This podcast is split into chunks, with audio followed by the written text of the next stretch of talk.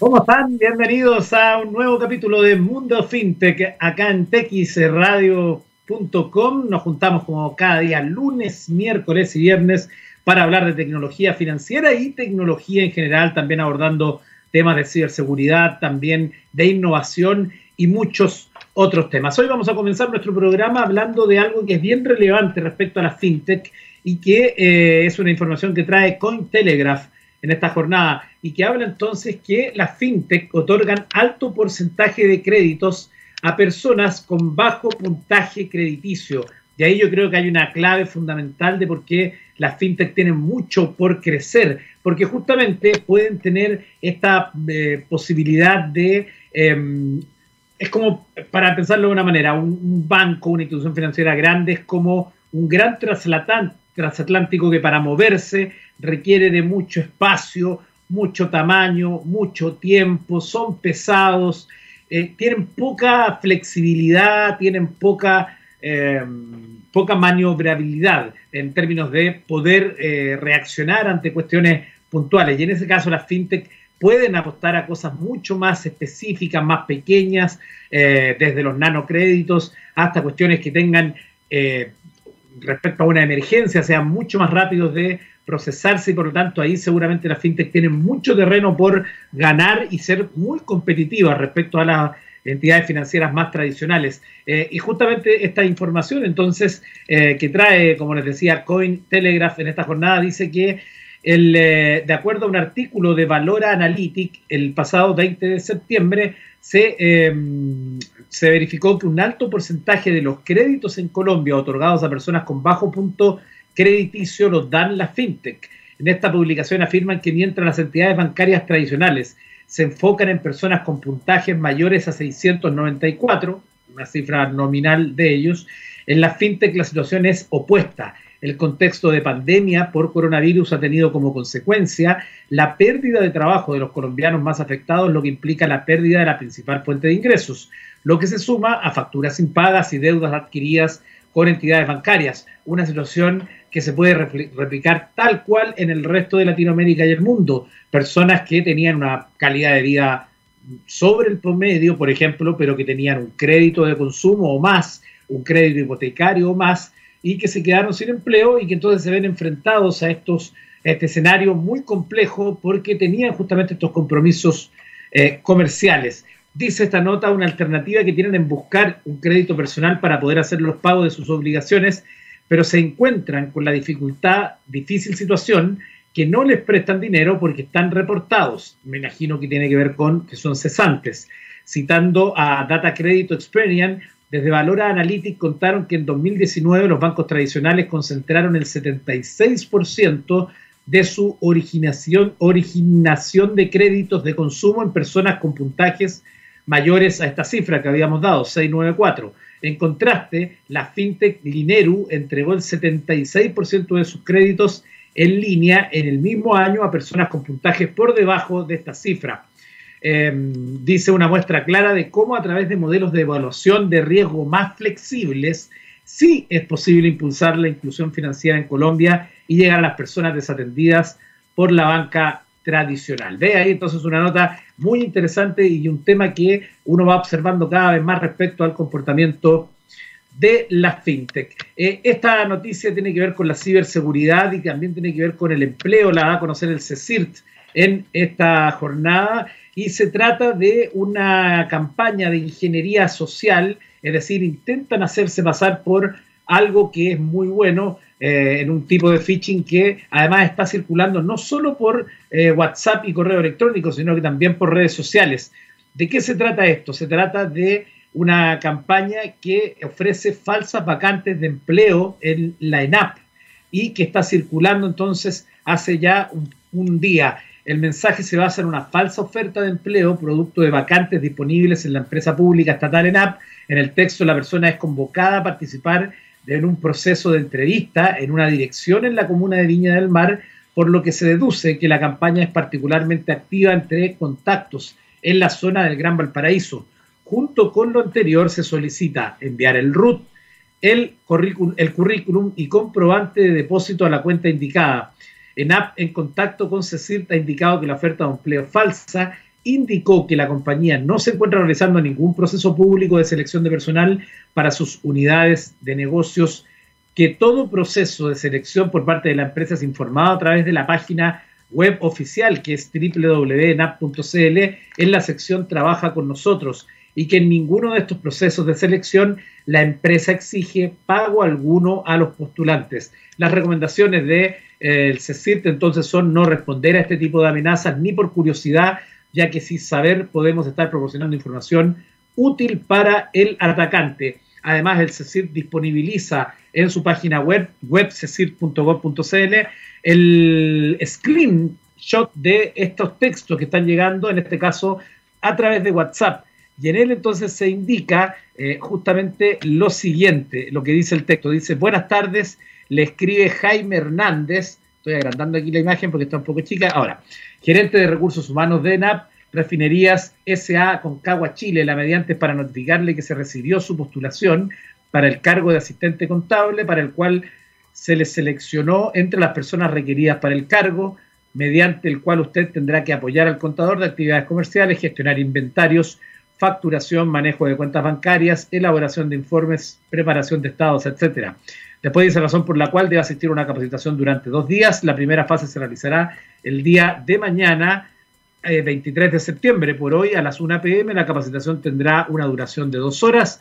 La dirección a la que debe asistir es uno oponente, etcétera, etcétera. Tu código de identificación para entrar es o sea, un número ahí, la capacitación tendrá un valor de 15 mil pesos debido a que la persona contratada para adiestrarle no pertenece a nuestra empresa, el valor representa la atención que la licenciada Joana González le brindará durante los días 23 y 24 de septiembre. En efecto, deberá enviar a la brevedad posible los siguientes documentos digitalizados para aprobar su asistencia. Y ahí entonces se enumera una serie de cosas como digitalización de identidad vigente, puede ser ruta escaneado, en tu defecto una fotografía de tu identificación, donde se presente bien tus datos, currículum vitae, comprobante de depósito de transferencia y se colocan los datos donde se tiene que mandar, que es una cuenta de Banco Replay. En el asunto debe colocar solamente nuestro nombre para llevar control eh, respecto, y esto sigue bastante extenso, donde después dice deberá cumplir la siguiente normativa, vestimenta adecuada, pantalón largo, calzado eh, cerrado, llevar en, eh, su respectivo tapabocas, llevar material, material donde apuntar, ya que se explicará detalladamente la forma en cómo debe realizar las actividades laborales, etcétera, etcétera. El texto está lleno de errores, como es habitual en esto, faltan tildes, palabras mal escritas, algo que es muy habitual de cuando estamos frente a un engaño. Así que tener mucho cuidado con este tipo de situaciones. Eh, cuando son las 15 con 15 nos vamos a ir a la música y vamos a viajar hasta el año 1978 y ahí nos vamos a encontrar con el grupo británico Electric Light Orchestra para escuchar la canción Mr. Blue Sky y estamos de vuelta con un interesante invitado en Mundo FinTech.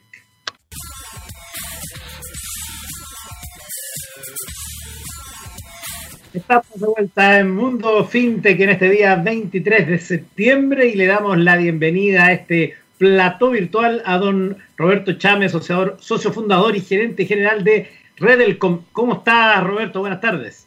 Hola, buenas tardes, Eduardo. Todo muy bien, muchas gracias. ¿Cómo va, el, teletrabajo? Eh, estupendo. Va muy bien y ahora trabajamos como el doble de lo que trabajábamos antes nomás. ¿ah? E, eso se ha escuchado harto estos meses de pandemia. Parece que cuesta más desconectarse teniendo ahí a, dos metros el computador. Sí, cuesta más, cuesta más. Y afortunadamente nosotros hemos tenido una muy buena eh, actividad, digamos, hemos, hemos podido trabajar eh, bien, digamos, el producto y servicio que nosotros prestamos eh, en pandemias es, bien demandado, o sea, todo el mundo quiere recibir pagos con tarjetas de crédito o débito y no, y no tocar el efectivo, entonces, digamos que nos ha favorecido esta, esta situación, digamos. Claro, partamos, situación. ¿ah? Partamos primero contando de Redelcom para entender de qué se trata, para la gente que por primera vez lo escucha, porque claro, ustedes ya llevan un, casi 10 años más o menos ¿no? en el mercado, pero eh, la pandemia justamente ha hecho que las alternativas como la suya eh, vengan a llenar toda esa demanda que hay con el ocaso del, del dinero, ¿no? Del dinero en el dinero en efectivo. Así es, así es. Mira, sí, eh, nosotros fuimos, eh, eh, efectivamente esta empresa tiene 10 años, hace 10 años que teníamos la ilusión de poder entrar en este, en este mercado, digamos, en, en, ser una alternativa hoy día a, los pagos que tiene en forma exclusiva o tenía en forma exclusiva Transbank. y a, lo mejor la gente nos toma como, como visionarios o como tontos, digamos, o sea, nos metimos hace 10 años en este tema y insistimos en el, año a año en poder sacar este, este tema. Y había normativas y, no sé, o, no intenciones de que este mercado se abriera, digamos, por decirlo de una forma elegante. Y, partir la torta siempre es algo que no, agrada mucho a los que comen la torta, digamos, ¿no? Sí, sí. Así que finalmente, eh, como, como, como estuvimos de hace, hace muchos años eh, metiéndonos en esto, digamos, eh, eh, somos la, primera empresa que ofrece un servicio alternativo a Transbank ahora, digamos. Eh, por ahí alguien decía que las carreras largas las ganan los burros, ¿ah? y nosotros somos bien burros, porque estamos ahí detrás de, este objetivo hace mucho tiempo, digamos, y, y, nada, bien contento, digamos, yo, yo, yo creo que lo estamos haciendo lo estamos haciendo de la mejor forma posible, digamos, en, en, en lo que es la pandemia. Oye, eh, Roberto, igual es interesante pensar ahora, eh, claro, el 2010 es un año donde ya Internet es una cuestión masiva, e incluso ya tenemos los primeros smartphones en el año 2010, pero todavía era algo muy incipiente. Otras tecnologías, como por ejemplo la fintech, ¿no? Es, algo que, pensando en el contexto y en el escenario del 2010 y ver el escenario que tienes ahora, con todo lo que ha pasado, incluyendo la pandemia, que además apura muchos procesos, eh, ¿cómo te sientes eh, con la empresa hoy eh, respecto a tú el 2010, que parece algo más quijotesco que, la posición de hoy, ¿no? mira, nos, sentimos súper bien porque la visión que nosotros le dimos a esto eh, es, completamente distinta a la visión que tienen los bancos o, la que tiene Transbank con respecto al tema del mercado. Nosotros tenemos una orientación 100% del mercado, que es lo que eh, entendemos nosotros, eh, es lo que debemos nosotros poder satisfacer. Te, pongo un ejemplo, digamos, o sea, nosotros hacemos las liquidaciones de los pagos a los comercios en 48 horas, sin el cierre bancario, que se hace a, a las 2 de la tarde. Entonces las ventas del día lunes nosotros las depositamos el día miércoles. Eh, lo, que hace eh, Transbank es que las ventas del día lunes en la mañana las deposita el día eh, miércoles, pero las ventas del día lunes en la tarde las deposita el jueves. Entonces, es imposible cuadrarse, digamos, con, respecto a eso. O sea, si yo vendía algo el lunes, quiero que revisarlo en, un puro, en, un puro monto, en una pura cifra, para poder entenderlo, digamos. Lo otro que hicimos es que, es que eh, los comercios necesitan registrar las ventas, tanto sean efectivo como sean en, tarjeta de crédito, digamos, ¿no es cierto? Y el POS nuestro lo que hace es eso, hace un registro de la venta, procesa la venta si es con tarjeta de crédito y coronamos esto con la impresión de la boleta electrónica, que es todo el proceso total, digamos, que tiene que tener el, comercio. Y, toda esta información queda guardada en la nube, en una página web eh, eh, privada, digamos, de cada uno de nuestros usuarios, eh, y eso constituye una información eh, muy completa, muy eh, básica, si tú, si, tú quieres, digamos, pero muy completa, y yo puedo ver cuánto es lo que vendí hoy día, cuánto es lo que vendí ayer, la semana pasada, el mes pasado, el año pasado, y tengo una noción, digamos, de, de, mi negocio así al dedillo. Todas las transacciones que nosotros procesamos, las procesamos también en línea. Entonces, tú puedes ver en, en, en línea si, si la transacción se hizo o no se hizo, etcétera, digamos. Es, otra cosa. ¿Qué, ¿Qué, ofrecen ustedes al comercio? Porque pensemos en la gente que quizás no conoce esta alternativa. ¿Cuál es, ¿Por qué, si yo tengo un negocio, un restaurante, por qué sería importante para mí conocer esta alternativa? Ah, pucha, qué buena la pregunta. Mira, aquí hay, hay, aquí hay como dos segmentos de mercado que es, que es importante eh, eh, entender, digamos. Y, y, y lo, lo, primero que tenemos que entender es, digamos, a lo mejor los negocios chicos o las pymes, digamos, que tienen una venta que es un negocio unitario, digamos, de que necesitan una pura máquina, que hay miles de, y que por lo general nunca han accedido a tener una, máquina como esta porque efectivamente no, calificaban o no, no, podían pagar los arriendos, el tema. Lo que hicimos con, ese segmento del mercado es que le ofrecemos unas máquinas bastante económicas, digamos, y damos facilidades de pago para que eh, las máquinas terminen siendo de los clientes, digamos. Con eso no, no incurren mes a mes en gastos de arriendo, que es lo que mata, digamos, a, los comercios chicos, y a una tasa de mercado que es la tasa eh, normal, digamos, la, la tasa eh, 1,5% en, tarjetas de 1,49% en tarjetas de débito, por ejemplo, que son la mayoría de las transacciones, así que tampoco es un tema tan, tan oneroso. Así que ahí resolvemos el problema de las empresas chicas, les entregamos una máquina, le damos facilidades de pago, eh, eh, cualquier persona natural o cualquier comercio puede suscribirse y en 48 horas nosotros les entregamos la máquina.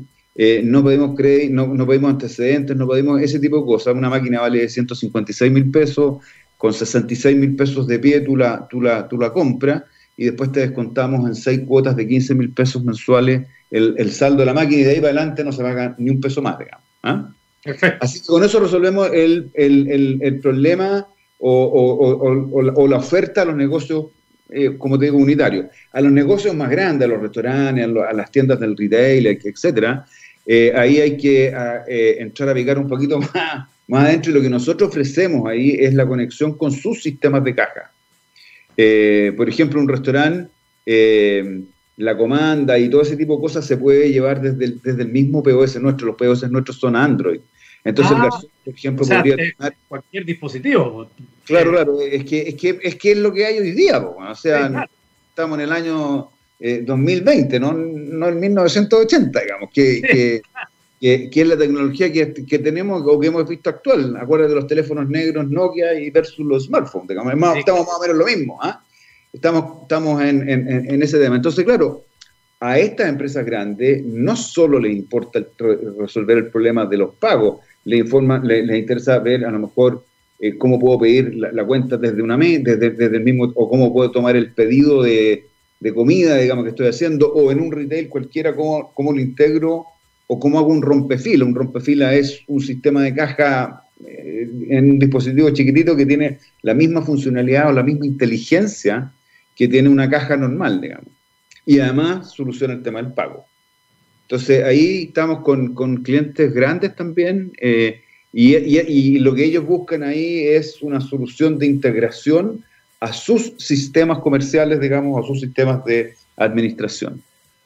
Ahí están un poco los, dos mundos. Ah, y hay un tercero que es el que más me gusta a mí y que es que eh, tenemos una, solución espectacular, pero realmente buena, para el tema de las máquinas vending o, de o los terminales de autoatención.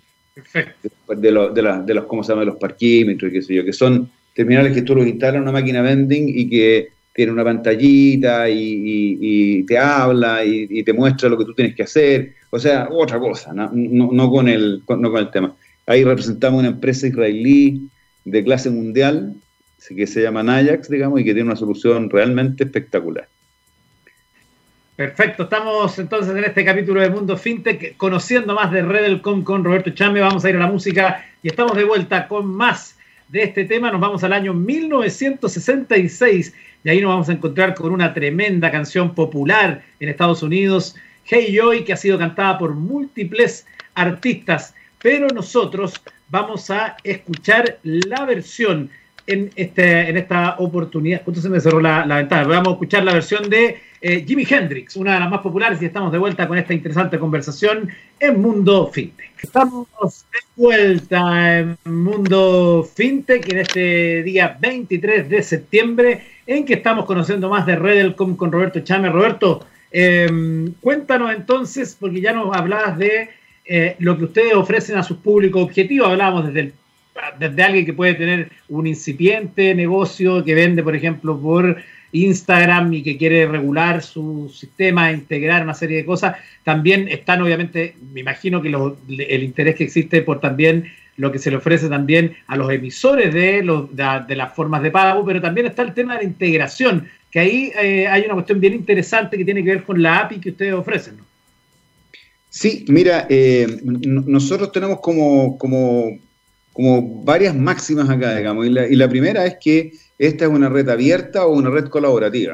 Eso significa que cualquier eh, desarrollador o cualquier eh, eh, startup o cualquier empresa que quisiera desarrollar una aplicación que, estuviera conectada con, una aplicación de pago que es la aplicación nuestra, nosotros lo vamos a aceptar. Por ejemplo, hay una empresa que se llama Glove, que tiene o se ganó la, concesión de parquímetros en, la Municipalidad de Las Condes, estos parquímetros humanos, ¿no es cierto? Eh, y que ellos desarrollaron la aplicación de parquímetros, o sea, cuando tú llegas te anotan la patente, el tiempo que llegaste, el tiempo que estuviste, cuando te vas, te, pagas en, en, la misma terminal, digamos.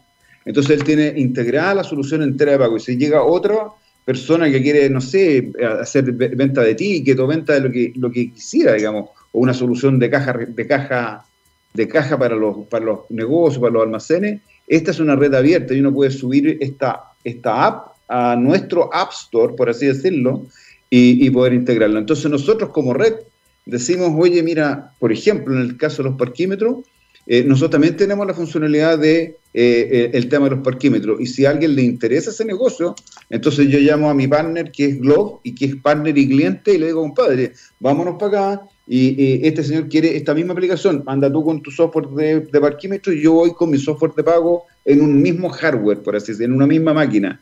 Entonces, de verdad es un tema muy, muy colaborativo, digamos. Y, nosotros queremos ser la red con más servicios en la punta eh, disponible en el mercado. Entonces, eh, no sé, pues si tú quieres, si tú, no sé, pues si tú quieres vender tickets o quieres vender, eh, no sé, soluciones de, de taxis, de reserva, de pasajes, de etcétera, en un mismo, en un mismo dispositivo, lo puedes hacer en forma muy, muy fácil. También en el tema comercial, Eduardo, eh, nosotros también quisimos innovar en eso. Y nosotros tenemos distribuidores. En cada región tenemos distribuidores, en Santiago también. Y tenemos distribuidores que son empresas absolutamente independientes a nosotros y que hacen la gestión y nos ayudan en la gestión de, venta, digamos. Por ejemplo, Gestar es una empresa que trabaja con nosotros cierto tiempo y que les va bastante bien, digamos, y que, han sido bien exitosos en, en, la, en la colocación de máquinas, digamos, y con eso eh, nosotros logramos una capilaridad, una penetración bastante eh, más simple, digamos, de, administrar que, que, si fuera de, otra forma. Y por último, eh, lo otro que tenemos que es como una máxima o un compromiso, es subir todos los medios de pago. Nosotros no vamos a discriminar a nadie, digamos, y todos los medios de pago abiertos y todos los medios de pago cerrados. En nuestros POS, por ejemplo, eh, podemos, tú ya puedes pagar con las billeteras de Mercado Pago o con las billeteras de Match, digamos, que son eh, eh, aplicaciones bastante comunes hoy día y que tienen la gran ventaja, A un grupo del mercado de personas que no estaban carizadas necesariamente o no tiene en el banco donde está la posibilidad de tener una tarjeta de crédito, le da esta alternativa que se ha vuelto muy popular, en, por ejemplo, en el segmento millennial, es muy popular. Claro, en los, en por ejemplo, Match es, bien popular. Entonces tú puedes pagar con Match en cualquiera de estos terminales y tiene la gran gracia de que tú pagas y no tocas el terminal. Así que son como muy COVID-oriented, digamos, ¿eh? Eh, muy orientados a no estar con, tocando superficies que no son tuyas, digamos, son más higiénicas, digamos. Así que, y bueno, y cuando venga, también estamos hablando y tratando de subir también eh, Falabella Pay, eh, check de Replay, Tempo de... Hay todas, digamos, vamos a subir todas las billeteras y si alguien saca otra, otra, otro medio de pago, también lo vamos a subir. Antiguamente la gente pagaba con quintales de trigo. Bueno, si, si pudiéramos si pudiéramos aceptar ese medio de pago, también lo haríamos. ¿ah? Perfecto, muy bien. Oye, incluso hace un tiempo ustedes salieron en, CNN, eh, con, salía un móvil, me acuerdo de con, un tótem de estos de autoatención donde alcohol gel y mascarilla, ahí tenían la opción de claro, Redel. Claro, claro. Ese era el COVID-mático, ¿eh? en vez del vendomático, el, pues, le pusieron el COVID-mático, efectivamente. Entonces tú no tocabas la máquina y te, te, te, te entregaba alcohol o mascarillas, ese tipo de cosas. Lo han instalado en varias municipalidades y lo están instalando en varios mundos. ¿Cómo es la experiencia de usuario completa en ese caso cuando tú te encuentres con una máquina que tiene Redelcom? ¿Cuál es como el paso a paso? Eh, bueno, eh, si tú pagas con, una billetera electrónica o con un wallet, no tienes que tocar la máquina, digamos. Y, vas, a, poder pagar. Si, pagas con la, si pagas con la tarjeta contactless, la vas a acercar y vas a tener todas las instrucciones eh, verbales a seguir, digamos. Igual uno tiene que levantar la tapa para, sacar el producto, etcétera, digamos, pero, pero, pero igual, digamos, eh, eh, es mucho menos contacto que no tengo que estar tocando teclas, ni, ni, insertando y sacando tarjetas, etcétera. Y, ya que mencionas lado de las wallets electrónicas, eh, ¿cómo va ese, ese, ese, mundo en particular? ¿Está creciendo? ¿Qué, ¿Cuáles son ahí los desafíos que hay? Porque justamente esto, sobre todo en un tiempo de pandemia, pensar en algo integrado que permita el evitar el contacto con cualquier superficie, parece que es como la solución. Claro. Fíjate que Transbank también tiene una solución que se llama OnePay y también nosotros tenemos OnePay en el, en el, en el terminal nuestro. Eh, sí, efectivamente, como te digo, nosotros aceptamos todos los medios de pago concentrados en un mismo, en, un mismo punto y que al comercio le facilita también la liquidación de las platas, digamos, que tienen que recaudar producto de la venta y que vengan concentrados desde un puro punto, digamos. Entonces, claro, con, con con, cuando tú vas a un comercio dices, oye, con tarjeta de crédito, sí, con tarjeta de débito, sí, ¿de qué banco? De todos los bancos, extranjeras, extranjeras también, con billeteras, sí, con cuál, con todas, con, lo que tú quieras, con esta, con esta otra, etcétera. También hay gente que tiene tarjetas cerradas, tarjetas de tienda, de multitienda, digamos, que también las aceptamos, en, el, mismo terminal, obviamente. En el fondo, para, para, el, para, los públicos específicos, por ejemplo, estoy pensando en el restaurante de un amigo, la gracia es que esto no solo es el sistema de pago, sino que además te hace la gestión de justamente eh, cómo ha ido los movimientos, tienes un dashboard donde puedes ver las transacciones, las ventas locales, una serie de cosas. O sea, en el fondo te ayuda la autogestión que tantas veces uno ve ahí que están los propios dueños tratando de mantener desde, desde, el, control humano algo que es una gran movimiento. Claro, efectivamente. Eso, eso se hace, por ejemplo, con la integración que nosotros hacemos. Tengo una de las empresas que, de restaurantes que nosotros hemos integrado, se llama Totit, que es bien grande. Eh, efectivamente, pues tú puedes pedir entonces, la, tú puedes tomar el pedido desde el terminal y, puedes, y cuando alguien levanta la mano y pide la cuenta, entonces tú pides la cuenta desde el mismo terminal, se, se, coloca la cuenta en forma automática y el cliente ve el detalle, lo aprueba lo paga, digamos, en, en, como, como, como, sea, con billetera, con tarjeta, con, como sea. Y finalmente, cuando el voucher se va a imprimir, el garzón te pregunta, ¿quieres, que imprimirlo? ¿Quieres sacarle una foto? ¿Quieres que te lo mande por WhatsApp? ¿Quieres que te lo mande por, por, por mail? Etcétera, digamos. Entonces, tiene como muchas más. Y finalmente, la mesa se cierra y es factible de poder abrir porque toda esa información queda metido en el, en el sistema restaurante, en este totit que te digo yo, y ya no es necesario que una persona tenga que estar manualmente eh, eh, ingresando los pagos para poder dar de alta de nuevo la mesa. ¿Te fijas? Entonces le da como más agilidad también al, al, negocio. Sin duda, sin duda, no, súper buena, super buena alternativa. Eh, ¿Dónde crees que vamos a estar viendo más de, o dónde ya, o vamos a estar viendo, familiarizándonos más con este sistema para el usuario, ¿no? Porque usted, evidentemente, su público son, es un B2B, ¿no? Tiene que ver con otras empresas. Eh, o restaurantes o alguien que tiene una pequeña emprendimiento. Pero el público, ¿dónde va a empezar a ver más? Este, ya mostrábamos el ejemplo del, del, COVID-Matic, ¿no? Eh, ¿Dónde más vamos a ver masivamente? Ya nos, nos mencionaba lo de la Municipalidad de Las Condes. Bueno, nosotros tenemos hoy día actualmente, nosotros partimos este año, ¿ah? nosotros partimos en realidad el año pasado en octubre, buena época. ¿ah? claro. Eh, entonces octubre un hombre más o menos parado, digamos, y, ahí partimos, no sé, pues diciembre, enero, febrero, súper bien, unas ventas realmente increíbles. Eh, y de nuevo en marzo nos, como que nos caímos. Y hoy día nos orientamos mucho a ofrecerle los servicios a los únicos comercios que estaban abiertos, que son los almacenes, los delivery, los feriantes, digamos. Así que tú podrás encontrar más o menos unos 4.000 almacenes que ya tienen el, el servicio nuestro y ahí y ahí vamos creciendo, digamos. Pero ahora, ahora que van las otras fases del paso a paso, ahí los restaurantes serán el próximo objetivo, ¿no? Sí, tenemos hartos restaurantes, tenemos ahí, no sé, al Baco, a la picantería, ah, al Baco está con ustedes? Sí, sí, sí, tenemos hartos restaurantes. Ah, Son fanáticos del, del, sistema porque en realidad el beneficio es, mucho más, es mucho mayor, digamos, que, que, una máquina tradicional, por, por, por así decirlo. Mira, eh, para mí uno de los mayores orgullos de, mi vida es cuando uno se encuentra en la calle, a lo, mejor con un hijo, digamos, y se saluda y, ah, Y, y, el, y, en, segundo lugar están estas maquinitas. Cuando yo voy a un local y veo, ya, mira, hay una maquinita que, que es como bien característica, son estas máquinas celestitas, ¿Ah? así, de, de, esta forma, eh, y que tú las, las, distingues porque son como bien modernas, digamos. Eh, así es que eso, o sea... Ahí está, la, máquina, la, máquina, es un símbolo, la máquina es un símbolo, se va a empezar a ver más, entonces... Sí, sí, sí, sí, sí, para mí es realmente un orgullo. Y, y, y quieres que te diga una cosa, eh, tenemos un equipo maravilloso, un, equipo de gente que trabaja con nosotros realmente maravilloso, muy motivado. Entonces, cuando, cuando estamos por romper un récord de venta diario, por ejemplo, que son muchas transacciones y mucho monto transado, estamos, y, como se cierra a las 12 de la noche, está, todo, está, todos los de desarrollo y todos los comerciales en un chat que tenemos y dicen, ya estamos a punto de romper el récord, y que sea, o sea, muy motivados todos, digamos, bien, bien, bien contentos, tenemos un ambiente de trabajo muy choro, muy, muy, muy simpático.